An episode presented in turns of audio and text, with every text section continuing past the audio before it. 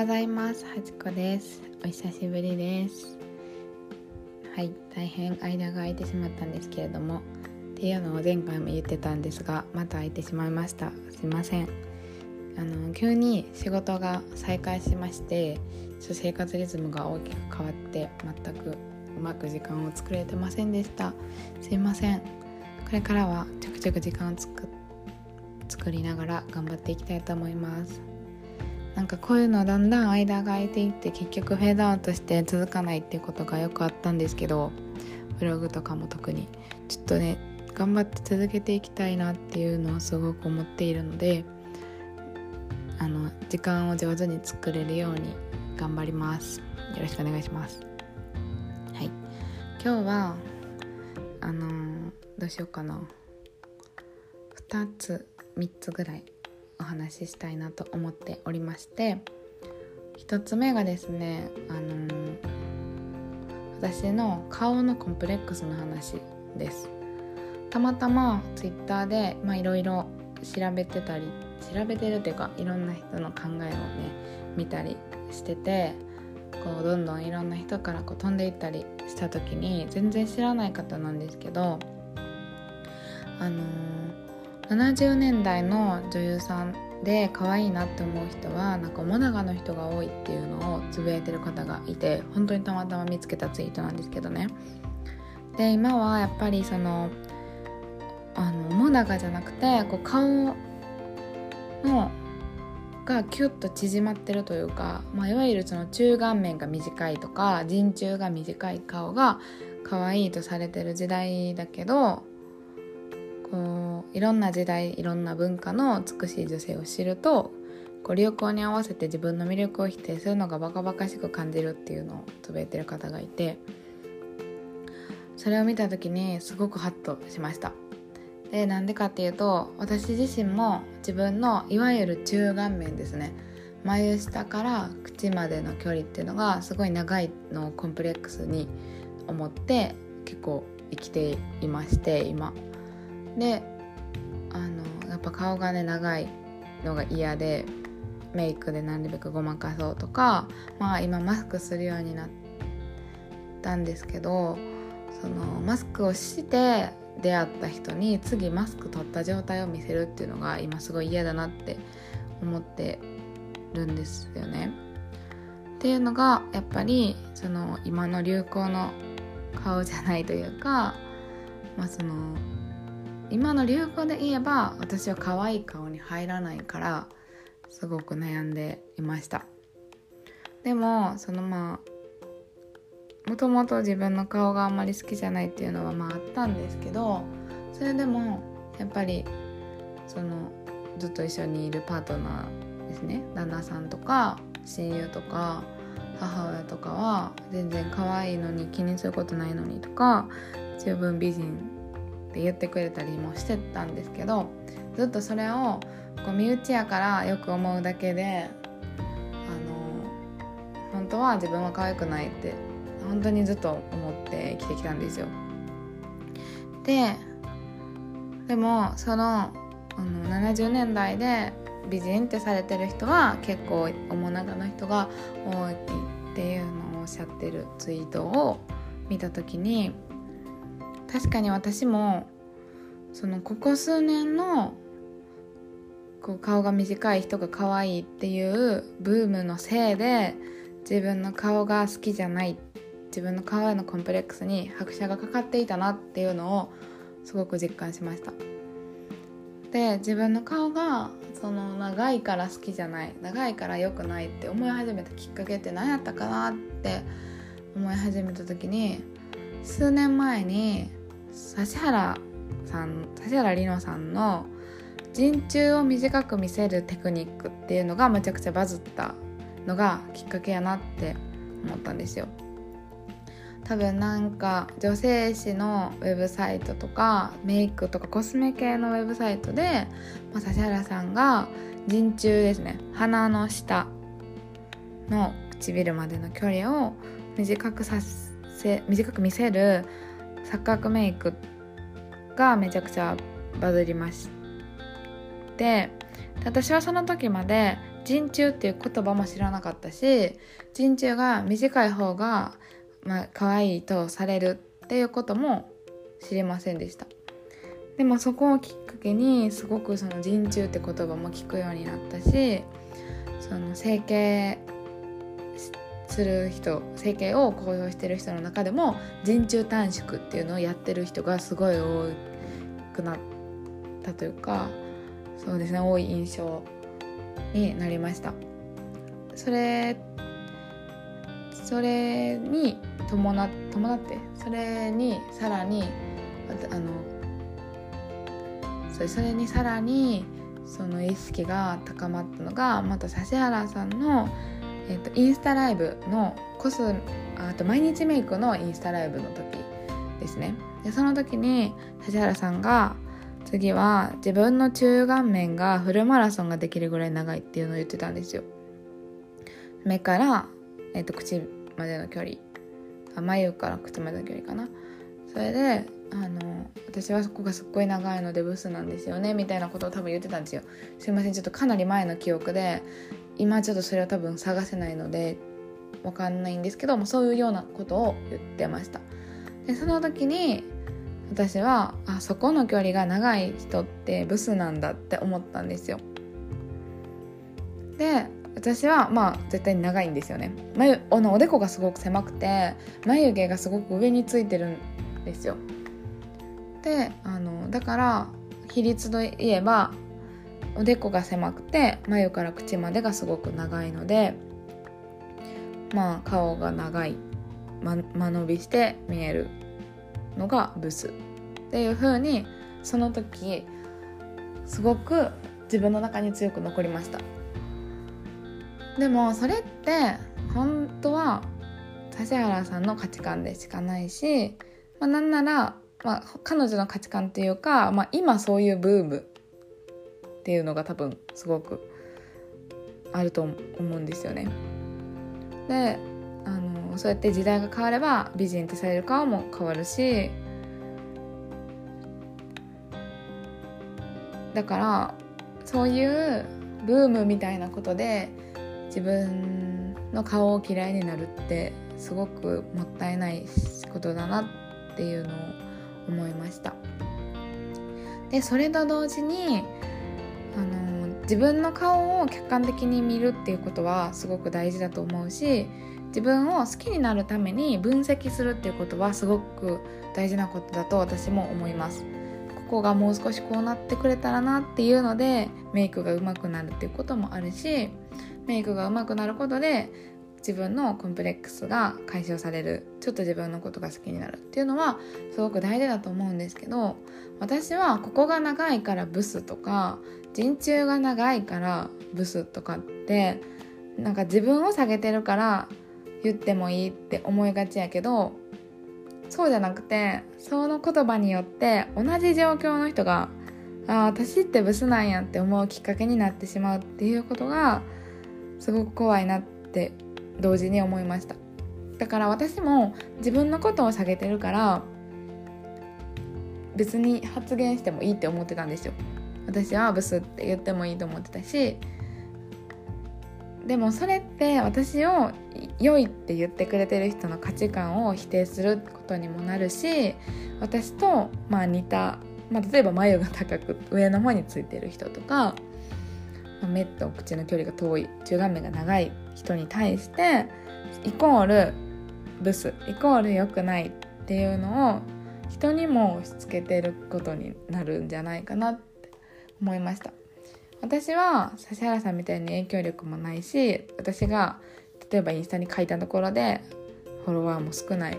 かもしれないけどでもそれが誰かの目に留まってるとか発信してることに変わりはないのでやっぱりちょっと良くないか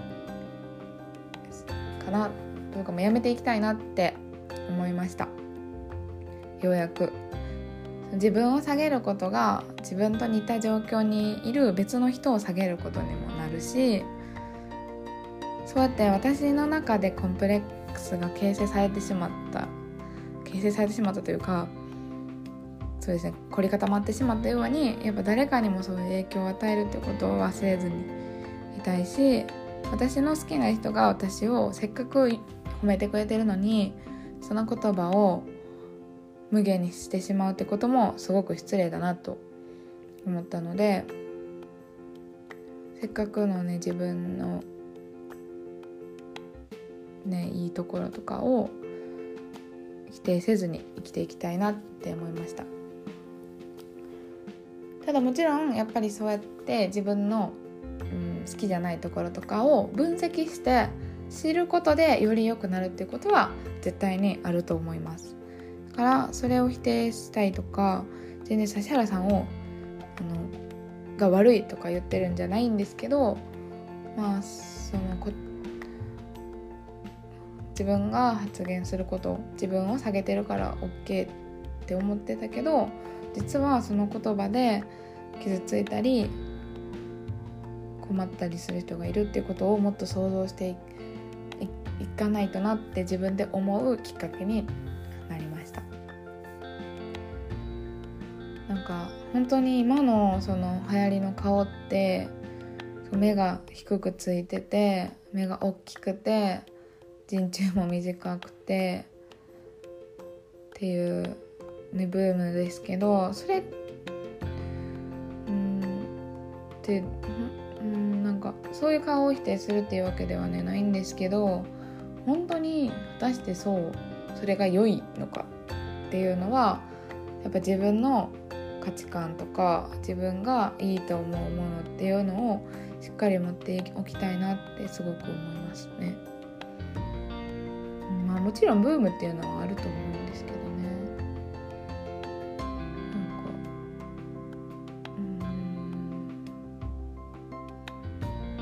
か田中みな実さんをもう結構中顔面が長いけど美人みたいな感じで言ってる人とかもね美容ワーカーみたいな人時々見かけるんですけどなんかそれもなんか失礼というかうんなんかちょっとモヤモヤしたりしますね。もちろんその自分とに似た顔の配置とかの人のメイクを参考にするとかすごくいいと思うし思うんですけどなんかそれってなんか褒めてるようで褒めてないというかなんかそれを「面長なのに」みたいな枕言葉って本当に必要なのかなってすごい思いますね。面長なのかどうかも分かんないですしねなんか鼻筋がしっかり通ってるので田中みな実さんは視覚的に縦に長いイメージには確かになるかなとは思うんですけどすごい小顔やし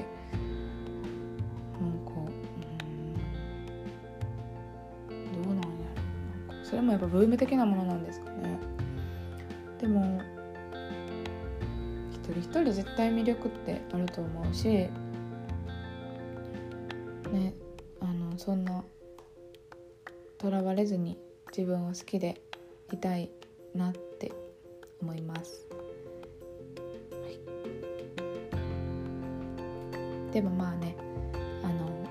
自分のその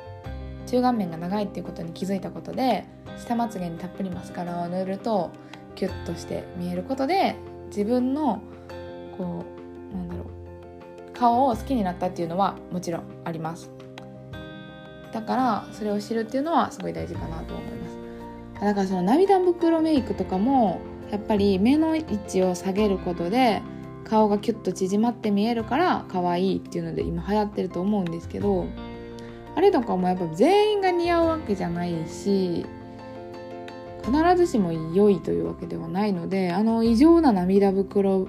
ブームにもちょっと疑問はありますよね。もちろん似合う人はどんどんやってほしいし可愛いなって思うこともあるんですけどなんか異常なブームやなとは思いますね。うん。でもこれからもちょっとでも自分を好きになっていけるようにメイクとかの技術もそうですけど考え方も変わっていけたらいいなと思います。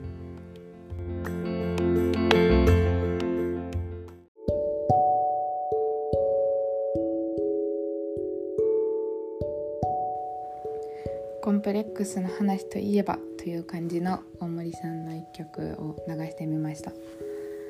ぜひ丸々一曲聴いてほしいなと思います。すごい最近の大森さんはちょっとんって思うところもちょっとあったりするんですけどすごく私があの救われてきた曲のうちの一つですね。なんかそう自分の中の可愛いを大事にしていいじゃんみたいな曲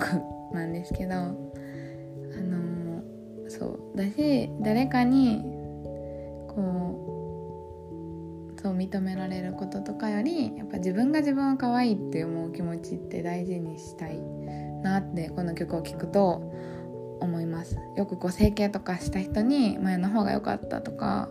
いう人も、まあ、いるけどうんなんか別に本人に伝えなくてよくないって思ったりしますね。だからなんかその流行りの顔を求めてる人に対しても私は別にやめたらとかは全然思わないんですよね。でもなんかこう私は流行りというまあ今自分が流行りの顔じゃないので好きじゃないっていうことをやめたいなって思いました。ねなんかでも容姿って本当に難しいなって思いますけど、まあ、ちょっと長くなるんで一旦ややめますけどね。なんかねみんなが自分のこと好きになれたらいいなと思うし自分を肯定してくれる人が身近にいたらやっぱ幸せだなって思いますね。はい。そんな感じです。よかったら一曲聴いてみてください。でえっと全然違う話しますね。今から。あの私がむちゃくちゃおすすめしたいのがあのお味噌汁なんですよ。皆さんご存知のお味噌汁です。でまあお味噌汁どうしても好きじゃないっていう方はここで聞くのやめてください。お味噌汁の話しかしないので。であのでもちょっとでも興味があるっていう方は是非最後まで聞いてみてください。で何を今更おすすめしてるかっていう話なんですけどあの私もう子供の頃から結構お味噌汁が好きなんですよ。あの給食のお味噌汁も好きやしお家でお母さんが作ってくるお味噌汁も好きでした。でもあのコンビニで売ってる即席のお味噌汁もまあ好きやし自分でも一人暮らしの頃もよく作ってました。であの一見ねお味噌汁ってちょっと面倒くさいっていう人もいると思うんですけど私はむしろ逆かなと思ってあのなんでかっていうとお味噌汁って何入れてもいいんですよ。本当に。あの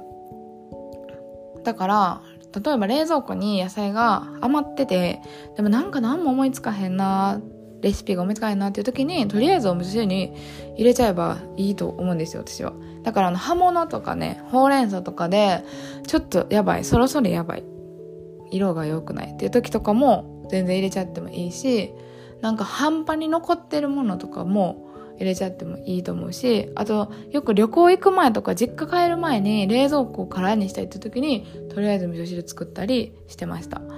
何を入れてもいい。それがおすすめポイントのまず一つ目。で二つ目はあの私サラダが苦手なんですよ。生の葉っぱとかなんか、うん、あ生野菜がもともと苦手で、まあ、煮込み料理とかもするしまあ、たなんていうの？大根とかの、えーと、煮物？かぼちゃとかの煮物もするんですけど結構めんどくさいんですよね。絶妙な味付けっていうのが。でもお味噌汁ってお出汁取って野菜入れてお味噌を溶かしたら完成するんですよ。だから野菜を取るすごく簡単な方法の一つだと思います。それがそう野菜って意外とね意識しないと量取れないじゃないですか。でもお味噌汁に入れた野菜って絶対加熱して傘が低くなってるから思ってるよりいっぱい食べれるんですよ。だから野菜不足の方におすすめっていうのが2つ目。で、えっと、3つ目は汁物があるということで、えっと、食事がすごの準備が楽になるっていうのが3つ目です。私一気にたくさん作ると、まあ、晩ご飯で食べて次の日の朝も食べて次の日の夜も食べてとかっていうことができるしもしジャーとか持ってる人はお昼ご飯に会社に持っていくのもめっちゃおすすめ。汁物があるっていうしかも野菜が入ってる汁物があるっていうだけでおにぎりとか買えばお昼ご飯成立するし朝もお味噌汁があるっていうだけでもう納豆ご飯とかあったらもうそれで朝ごはん完成するじゃないですか。卵かけご飯とか。私塩昆布とご飯と味噌汁でもう朝ごはん終わりとかも全然あるしなんならめっちゃ急いでる日はお味噌汁にチンした冷凍ご飯をぶち込んでザザザザって食べて仕事行ったりします。それぐらいお味噌汁があるというだけで数回の 食事が楽になると私は思います。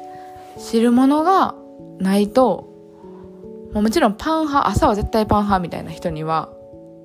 ちょっとねおすすめしない。まあでもパンとお味噌汁とかもいいんちゃうかなと思いますけどね。ダメかな。あとはあとあの朝炭水化物食べへんっていう人はお味噌汁にあの卵を落とす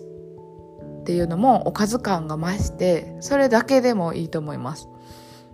朝あんまり重いもの食べれないっていう人はいいかな。なんでお味噌汁生活おすすめです。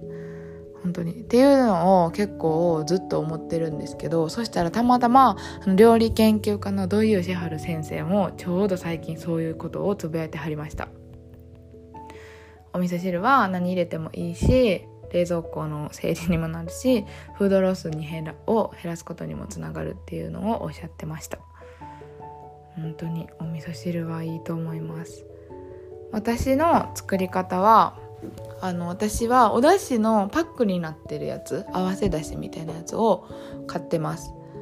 あの久世福も美味しかったけどちょっと高いので最近は普通にスーパーで買える昆布とかカツオとかがもう入全部入ってるやつパックに入ってるやつを使ってお鍋で沸かして時間がある時は弱い火でそれで結構1時間とかゆっくりお出し出したりします。でも一回沸騰すればまあまあ味は出ているので急いでる時はそんな何時間もしなくていいと思います。でそこに野菜を入れてしっかり私はもうクタクタが好きなんで時間があれ許す限りクタクタにお野菜を煮込んででお味噌を溶かします。お味噌はあのあの調べると 150ml に対して大さじ1って出てくるんですけどぶっちゃけ濃いと思いますそれだと。私は200から250に対して大さじ1入れてます。500ml の時やったら大さじ2700やったら大さじ3ちょいみたいな。200ml にから250に大さじ1ぐらいでいいんちゃうかなと思いますね。しかも多かったら減らせへんけど薄いなって思ったら足せばいいんであんまり多くいきなり入れない方がいいと思います。でそっからはお味噌入れてからはあんまボコボコ沸かすとお味噌の風味がちょっと損なわれると多分思います。これは昔家庭科で習ったんですけど。のでまあ弱めの火でボコボコ沸かないぐらいに加熱する。それだけ。だからメインの料理を作ってる間に並行して作ることもできるしコンロが1個しかない人は食事の時間じゃない時に作っといたら楽なんちゃうかなと思います。そしたらちょっと温めるだけで食べれるしコンロが2個とか3個ある人はメインの料理と並行して作ったらいいと思います。どうでしょう？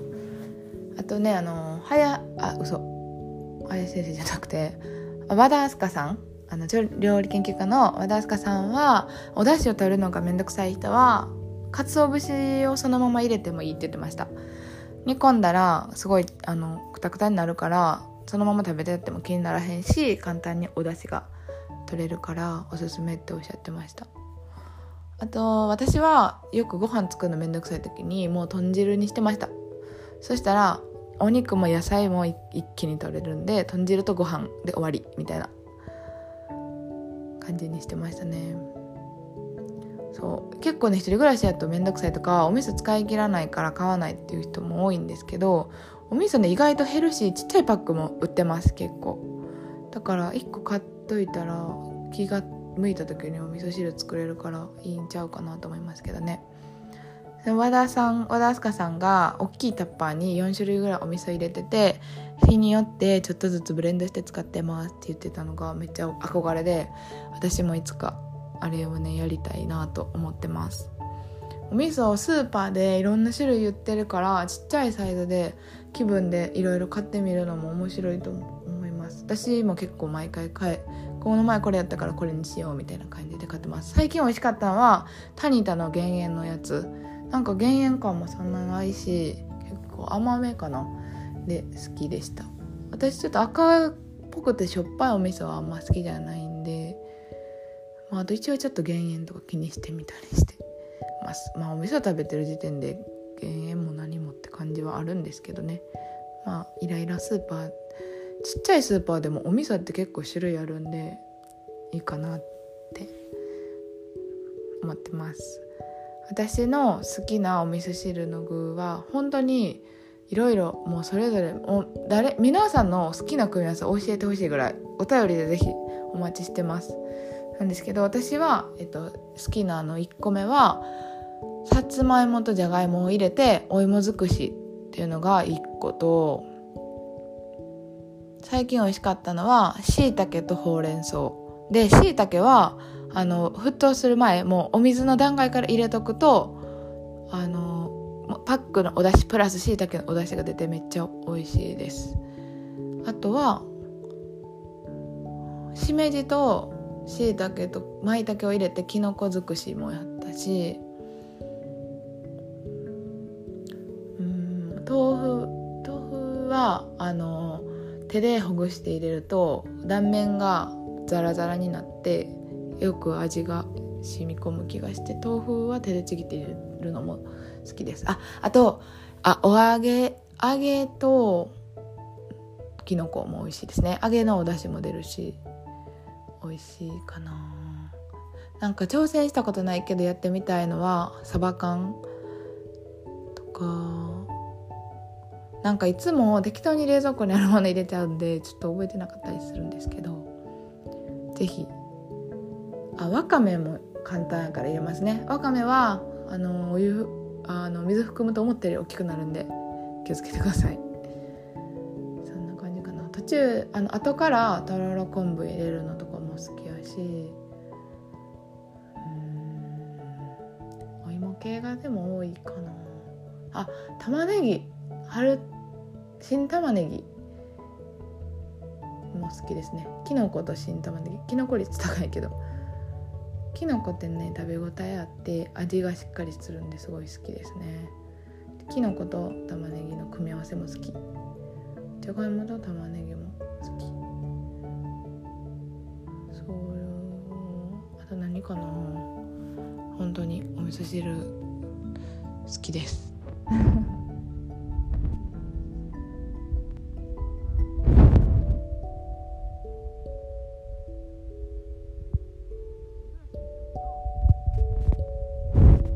ぐじゃなくてもおすすめですけど。ただこれからの季節は暑くなってきて腐りやすいのでまああんまりいっぱい作って何日も置いとくっていうのは気をつけた方がいいかもしれないですね。頻繁に火を入れるかちょっと移して冷蔵庫に入れて食べる時に温めるっていう風にしてください。なんか食べたくなってきたんで次のお休みにはお味噌汁を作ろうと思います。それでは今日はちょっと2パートに分かれてテーマは2個なんですけどそれぞれに続いてじっくり喋ってみました。こんな感じです。最近新しく買った化粧品とかクレンジングとかあるんでその辺が数日使って良さそうやったらまたその辺のお話もしたいと思います。それではまた聞いてください。バイバイ。